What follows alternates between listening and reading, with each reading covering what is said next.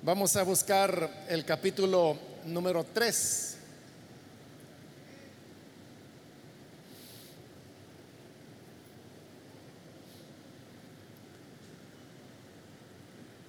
Bien, dice la palabra de Dios en Filipenses capítulo 3, versículo 4 en adelante. Aunque yo tengo también de qué confiar en la carne.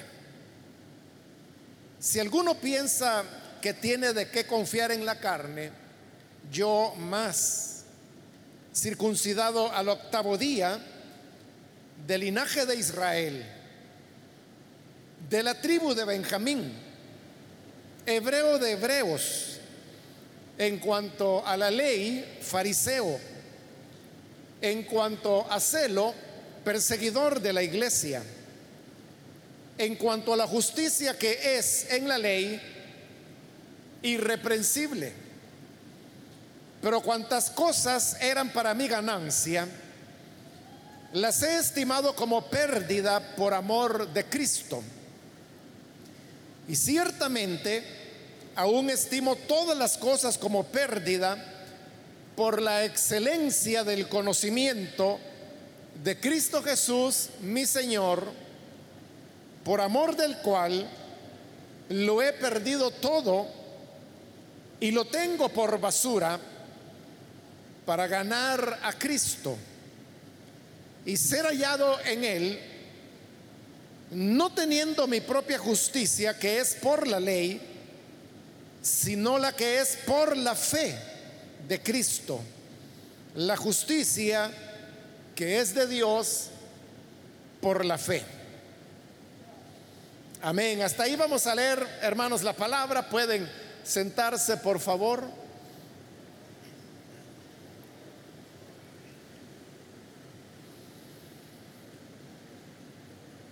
Hermanos, hemos leído en esta ocasión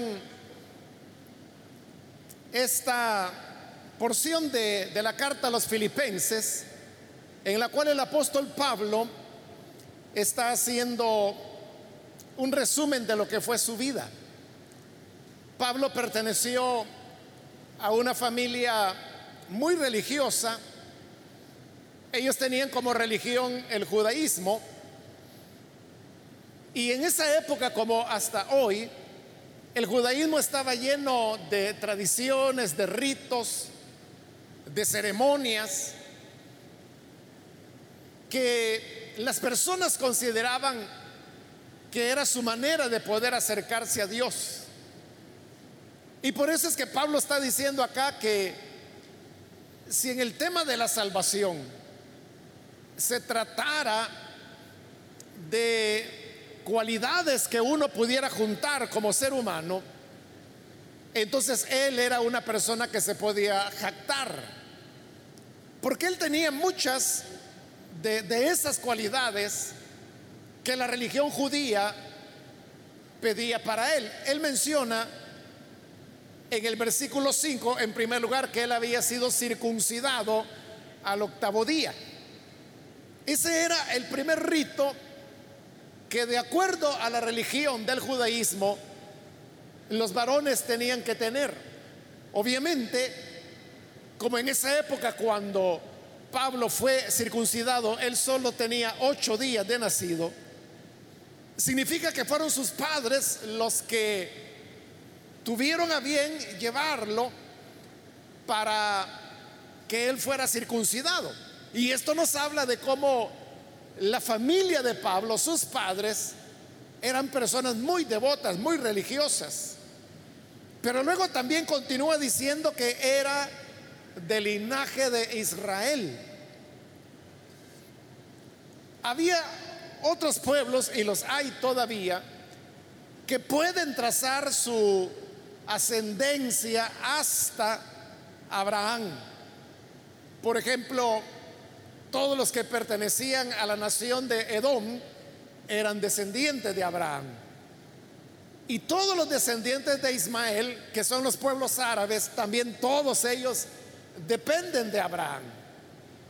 Pero decir que era de la descendencia de Israel está refiriéndose a Jacob y eso era un privilegio que les correspondía solamente a los judíos. Y por eso él está diciendo que entre sus cualidades religiosas estaba que él era del linaje de Israel. Luego continúa diciendo de la tribu de Benjamín. No solo era un descendiente de Israel, sino que de los doce hijos que Israel tuvo, él pertenecía a la descendencia de Benjamín.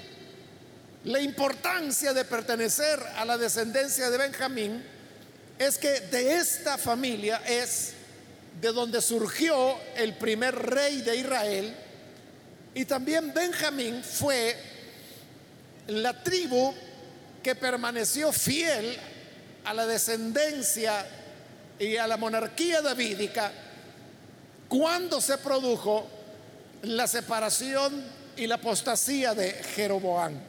Por lo tanto, él hoy se sentía muy orgulloso de pertenecer a la tribu de Benjamín.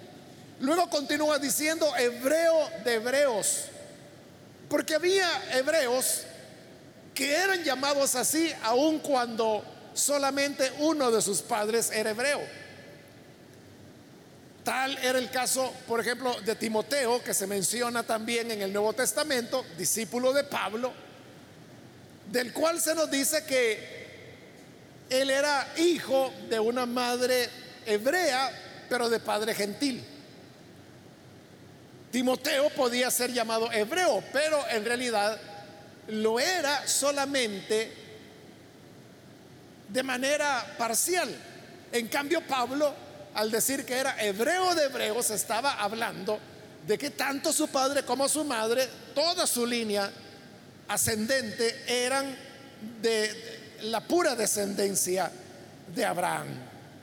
En cuanto a la ley, fariseo, había muchos movimientos religiosos dentro del judaísmo y todos ellos guardaban la ley, pero los fariseos era el movimiento más estricto, los que más se consagraban a Dios. Por eso precisamente es que se llamaban fariseo, porque fariseo lo que significa es apartado.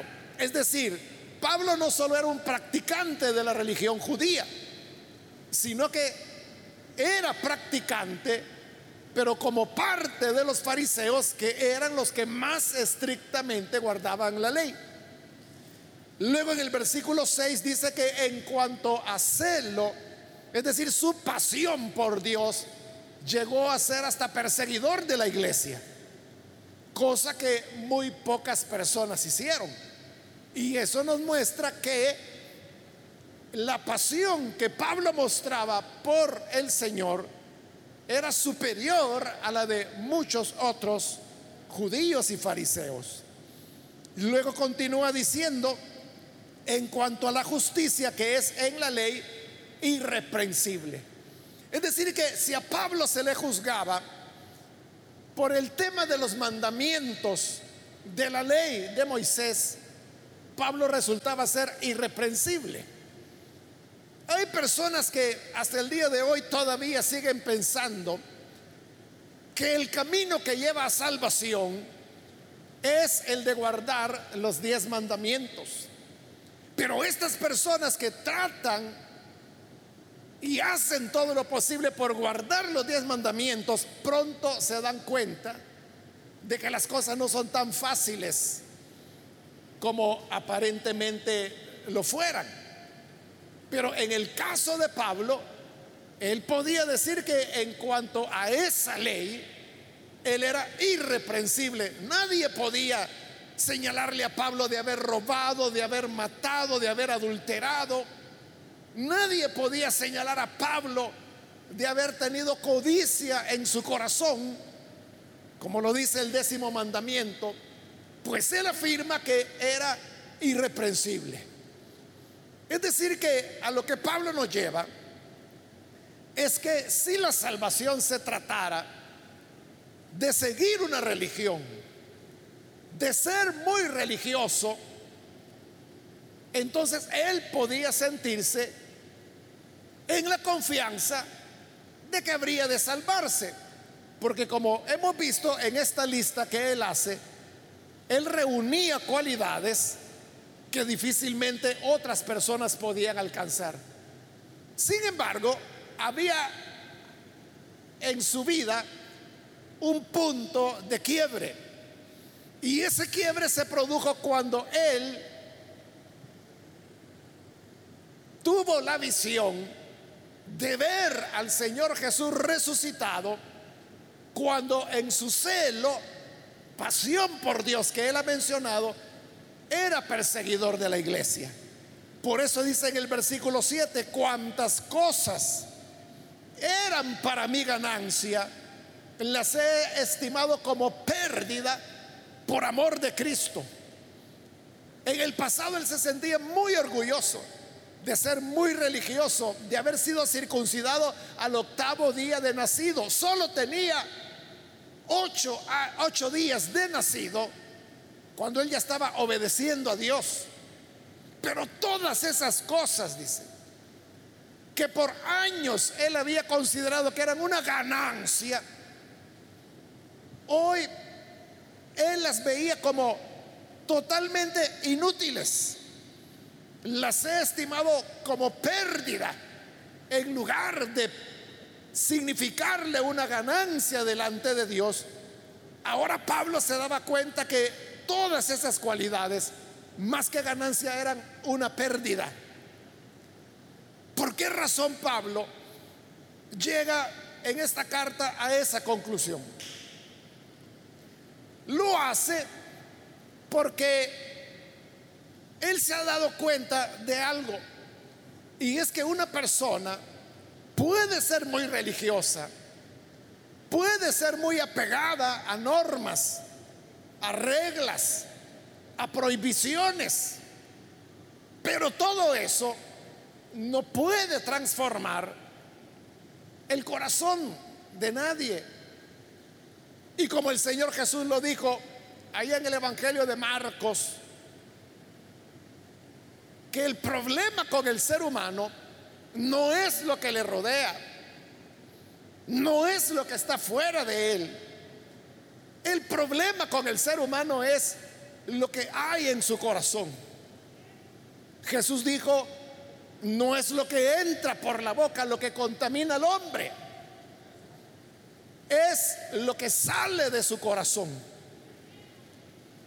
Y Jesús explicó, porque del corazón es de donde nacen las mentiras, los homicidios, los adulterios, las hechicerías, la codicia, toda la perversidad que produce tanto daño y sufrimiento a nuestro alrededor, brota del corazón de los seres humanos. El problema entonces está adentro en el corazón. Y la religión no puede remediarlo porque la religión solamente trata con cuestiones externas. La religión se preocupa por la apariencia exterior de las personas. ¿Qué color de ropa andan? ¿Qué tipo de zapatos utiliza? ¿Qué corte de cabello tiene? En fin, todo va en un aspecto exterior, pero eso no puede tocar el interior, que es donde está el verdadero problema. Por ejemplo, Pablo ha mencionado aquí el tema de la circuncisión. Él dice que había sido circuncidado al octavo día. ¿Qué había producido en él esa circuncisión? Solo orgullo. Ese orgullo de, de jactarse, de poder decir, mis padres, desde que yo tenía ocho días de nacido, me llevaron para cumplir con lo que Dios pide en su palabra. Pero como él mismo lo va a explicar en otra de sus cartas, en la carta a los Gálatas, él dice que la circuncisión es solamente algo que se hace en la carne. La circuncisión es una operación quirúrgica llamada menor porque es muy sencilla, que consiste en retirar el prepucio del pene en, los, los, hombres, en este caso pues niños, porque era de ocho días de nacido apenas. Pero uno puede preguntarse, el que una persona o un hombre tenga o no tenga prepucio, ¿en qué le beneficia o en qué le afecta a su espiritualidad? Por eso es que en Gálatas, cuando Pablo toca este tema, él dice que lo que hay que circuncidar no es el cuerpo, dice él. Hay que circuncidar el corazón. Y lo dice con propiedad. La verdadera circuncisión no es la que se hace en el cuerpo, es la que se hace en el corazón. Porque el problema, hermanos, no está en la piel del ser humano. Pero eso es lo que la religión podía hacer. Cortar un pedazo de piel. O la religión también puede vestir a las personas de blanco. Que usen incluso hasta zapatos blancos como que si fueran enfermeras o médicos, ¿no? Calcetines blancos, o sea, todo de blanco. Pero ¿y en eso qué beneficio recibe la persona si el problema está adentro, en el corazón? Una persona puede vestirse, hermano, de acuerdo a lo que su religión le pida. Y como Pablo puede sentirse que está ganando porque está obedeciendo las prohibiciones, los requisitos, las invenciones que algunos líderes religiosos pueden tener. Pero como Pablo hoy está diciendo, lo que yo creía que era ganancia, Ahora me doy cuenta de que fue una pérdida, porque lo único que hizo fue desviarme del camino. Me hizo perder el tiempo y poner la confianza en algo que realmente no resolvía el problema del corazón. Entonces, ¿qué es lo que puede resolver el problema del corazón? No es la religión, no es cómo te vistes, no es cuáles zapatos usas, no es que hagas una cosa o que hagas otra, que comas una cosa o que no comas otra. No es como pones las manos. No es que si oras de pie u oras acostado u oras de rodillas. Nada de eso cala lo suficiente como para poder llegar al corazón. Pero el Evangelio de Cristo, este es el que marca la diferencia porque el Evangelio no va a la exterioridad del ser humano. Por eso es que usted lo habrá oído muchas veces y quizá usted mismo lo dice. El Evangelio no es religión. El Evangelio es una conversión, es una vida, los evangélicos se llenan la boca diciendo esto, que el evangelio no es religión, pero en la práctica la han convertido en una religión. Porque ahí está el evangélico pendiente. Niña, ¿y por qué anda esos zapatos? Mire muchacho, ¿y por qué se cortó el pelo así? ¿Y por qué se peina de esa manera? ¿Y por qué anda esa camisa? ¿Y por qué se pone falda floreada? ¿Y por qué anda calcetines negros? Hay evangélicos que se preocupan del color de flores que se llevan a la iglesia, por ejemplo. Y ellos piensan de que si se llevan flores amarillas, que eso no le va a agradar a Dios, que hay que llevar flores rojas, porque las flores rojas son símbolo de poder. Pero realmente, ¿será que las flores sean blancas o sean rojas o sean azules lo que va a traer el poder de Dios? ¿O será que será la limpieza del corazón que tengan las personas que se reúnen en esa congregación? Esa es la gran pregunta. Pero todas estas cosas que he mencionado a usted le van a resultar familiares. Porque sí, el evangélico ahí anda pendiente que este detalle, que esto otro, que si no lo hace así es mundano. Y Pablo dice, todo eso es pura pérdida, todo eso no tiene ningún sentido. Porque eso no va al interior del corazón de los seres humanos. Lo que importa es que el poder regenerador de la palabra de Dios y del Espíritu Santo produzca un nuevo nacimiento por el cual las personas reciban un corazón nuevo. A eso se refirió Jesús cuando le dijo a Nicodemo, en verdad, en verdad te digo, si no naces de nuevo, no podrás entrar en el reino de los cielos. Y Nicodemo no era un sinvergüenza. Nicodemo no era borracho, Nicodemo no era alcohólico, Nicodemo no era adúltero, Nicodemo no era mentiroso. Él era un maestro de la sinagoga. Y estos hombres se distinguían por su entrega, por su pureza, por su vida recta, pero por religioso. Y aunque era el que tenía el privilegio principal en su sinagoga, el Señor tuvo que decirle, si no naces de nuevo, igual te vas a perder. Esto me acaba de recordar, hermanos, de, de un predicador. Estoy tratando de recordar quién era el predicador. Era un predicador estadounidense. La cosa es de que este hermano predicaba muy bien y atraía mucha gente.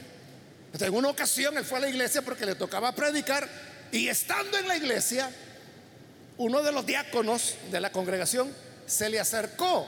Esto fue, hermanos, allá por los años 1800 y tanto, ¿verdad? Cuando los Estados Unidos apenas iniciaba como nación. Entonces alguien se le acercó y le dijo a este predicador, tenga cuidado con la predicación que va a dar hoy, le dijo. Porque fíjese que el presidente ha venido al culto. Se estaba refiriendo al presidente de los Estados Unidos. Casi todos los presidentes de los Estados Unidos han sido evangélicos, con muy pocas excepciones, como Kennedy, que él, fue católico. Eh, bueno, es el único que me recuerdo ahorita, de todos los demás han sido evangélicos, pero ha habido otros católicos, pero, muy pocos. Entonces era costumbre, y la es todavía, que los presidentes siguen congregándose en sus iglesias. Entonces le dijeron, ahí tiene cuidado con sus palabras porque el presidente ha venido al culto. Entonces cuando ya le tocó el turno al hermano, él pasó al frente y digo, hermanos, que Dios les bendiga. Ese diácono que está ahí me acaba de decir que tenga cuidado con las palabras que usa en el púlpito, porque me han dicho que el presidente está aquí. Pero yo quiero decirle al presidente que si no se arrepiente, se va a perder igual que cualquier negro del África. Esas fueron las palabras que él dijo. Pero la intención no era ofender al presidente. La intención era mostrarle la realidad. Y es que necesitamos un nuevo corazón. Necesitamos nacer de nuevo. Es lo que Jesús le dijo a Nicodemo. Si no naces de nuevo, no podrás entrar al reino de los cielos. Entonces, una persona, como le digo, puede ser muy religiosa. Puede ser, hermano, una persona que anda cubierta de la cabeza hasta los pies, que parece que va en patinetas porque no se ve que camina de lo largo que es la falda. Pero si su corazón no ha sido cambiado, de nada sirve su religiosidad. De nada sirve que haga mil ayunos, mil vigilias. Si su corazón no ha sido transformado por el Señor, toda la religiosidad del mundo, la que sea, sea religiosidad judía, que es de la que Pablo está hablando acá, sea religiosidad protestante, sea religiosidad evangélica, sea religiosidad católica, es inútil. Y por eso es que Pablo dice hoy, versículo 9, que todo, toda esa religiosidad dice, hoy la tengo por basura para ser hallado en Él. Es decir, en Cristo, no teniendo mi propia justicia, que es por la ley, sino la que es por la fe de Cristo. La justicia que es de Dios por la fe. La religiosidad lleva a que la persona sienta confianza en sí misma y dice, yo estoy cumpliendo. Yo todos los domingos voy tempranito al culto o voy tempranito a la misa, sea protestante o sea católica, porque tanto los unos como los otros hacen misa. Uno puede ser así, muy religioso. Pero ¿qué produce eso? Que la persona se siente confiada. No, si yo estoy cumpliendo, yo no le hago mal a la gente. Yo todas las mañanas cuando me despierto, lo primero que hago es decirle, gracias Señor por este día que me has dado.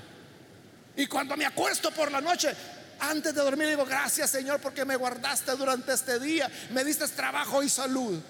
Así dice la gente, aunque nunca oran, ¿verdad? Pero ellos dicen que así hacen. Pero aunque lo hicieran, aunque fuera cierto, ¿qué provoca eso? Eso, orgullo, satisfacción, es que yo estoy cumpliendo. Es que yo estoy haciendo lo que a Dios le agrada. Yo no soy ladrón, yo no soy calumniador, yo no ando robando. Y todo eso puede ser cierto. Pablo nunca había robado, Pablo nunca había adulterado, Pablo nunca había fornicado, Pablo nunca había participado de hechicerías, jamás. No mentía, nunca. Por eso él dice, irreprensible, nadie podía señalarle nada. Pero hoy dice Pablo, me doy cuenta que todo eso, en lugar de ganancia, era pérdida y que comparándolo, como dice el versículo 8, estimo todas las cosas como pérdida por la excelencia del conocimiento de Cristo Jesús. Todo lo que podamos hacer, toda la religiosidad que podamos tener, es nada si se compara con la excelencia del conocimiento de Cristo Jesús. ¿Por qué? Porque cuando creemos en Jesús, cuando le recibimos como Salvador, ahí es donde la fe ya no está en que voy a la iglesia, sea cual sea. En que yo soy amigo del pastor o del sacerdote o del papa si quiere. O del patriarca, no sé qué. Lo que importa es que cuando creemos en Jesús, nuestra confianza ya no está en lo que yo hago. Ya no está en cuánta limosna he dado, ya no está en cuánta ofrenda he dado. La confianza ahora está en lo que Cristo hizo al morir en la cruz del Calvario.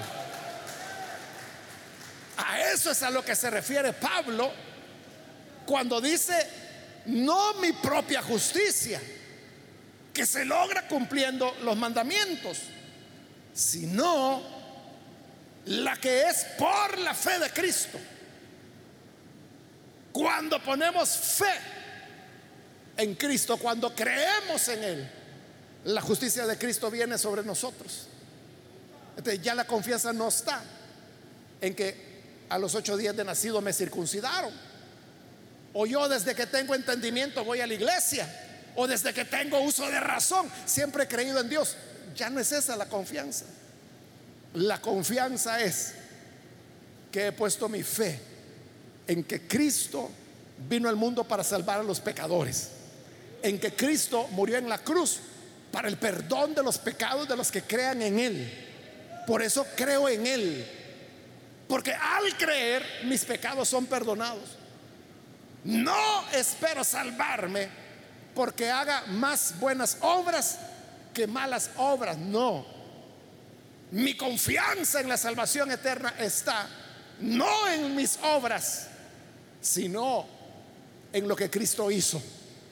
Creer en Él, depositar la confianza en Él. Y como Pablo dice, todo lo demás tenerlo por basura para ganar la excelencia del conocimiento de Cristo Jesús. Esa es la clave de la salvación. Eso es lo que puede cambiar el corazón del ser humano. Y si usted dice, bueno, yo quisiera ser como esa persona, esa persona era terrible antes. ¿Y cómo ha cambiado? ¿Sabe qué le cambió? El creer en Jesús.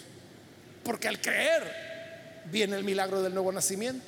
El problema de raíz, que es el corazón, es cambiado, es transformado. Y ahí es cuando podemos disfrutar de la vida nueva que Él ofrece. De tal manera que yo quiero ahora invitar a las personas que todavía no han recibido al Señor Jesús para que hoy usted no se vaya a ir sin Cristo en su corazón. Vamos a cerrar nuestros ojos y vamos a inclinar nuestro rostro. Y antes de hacer la oración, quiero invitar a las personas que todavía no han recibido al Señor Jesús como Salvador. Si este es su caso, yo quiero invitarle en este momento, si usted necesita recibir, poner su fe en lo que Cristo hizo, póngase en pie ahí en el lugar donde se encuentra. Con toda confianza puede ponerse en pie, porque lo que queremos es orar por usted. Por eso le pedimos ponerse en pie, para saber si hay alguien que necesita recibir a Jesús. Puede ponerse en pie si está en la parte de arriba, aún si está en el parqueo, puede ponerse en pie. Porque queremos orar por usted. Venga el Hijo de Dios. Hoy es el momento de hacerlo. Si necesita recibir a Cristo, póngase en pie y vamos a orar por usted. ¿Hay alguna persona que lo hace? Con toda confianza. Venga que el Señor Jesús le está llamando. Es el momento para que pueda recibirlo como Salvador. También quiero invitar, si hay hermanos que se han alejado del Señor, le invito a volver a Él, pues en nadie más tendremos esperanza, sino solamente en el Señor. ¿Quiere reconciliarse? Póngase en pie. Hágalo en este momento. Venga el Hijo de Dios, que Él está esperando. Su confianza no puede estar en nada más. Pues Pablo lo dice, lo que yo creí que era ganancia, en realidad era pérdida. Vamos a orar en este momento. Hago la última invitación si hay alguien que necesita venir a Jesús por primera vez o reconciliarse. Póngase en pie en este momento, pues esta fue ya la última invitación que hice. A usted que nos ve por televisión le invito para que ore con nosotros y pueda recibir al Señor en este momento. Señor, gracias te damos porque tú eres hacedor de maravillas. Queremos pedirte por las personas que a través de los medios de comunicación ahora abren su corazón para creer a tu palabra. Produce en ellos el milagro del nuevo nacimiento. Dales un nuevo corazón para que puedan amarte, que puedan conocerte, que puedan, Señor, vivir para ti.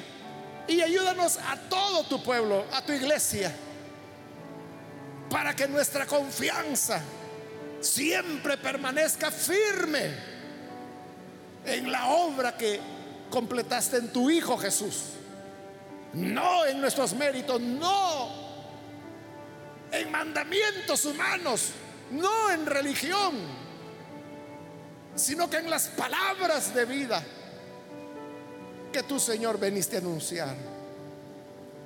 Ayúdanos a permanecer siempre en ese camino de fe, para gloria de tu nombre y honra de tu Hijo Jesús. Amén y amén.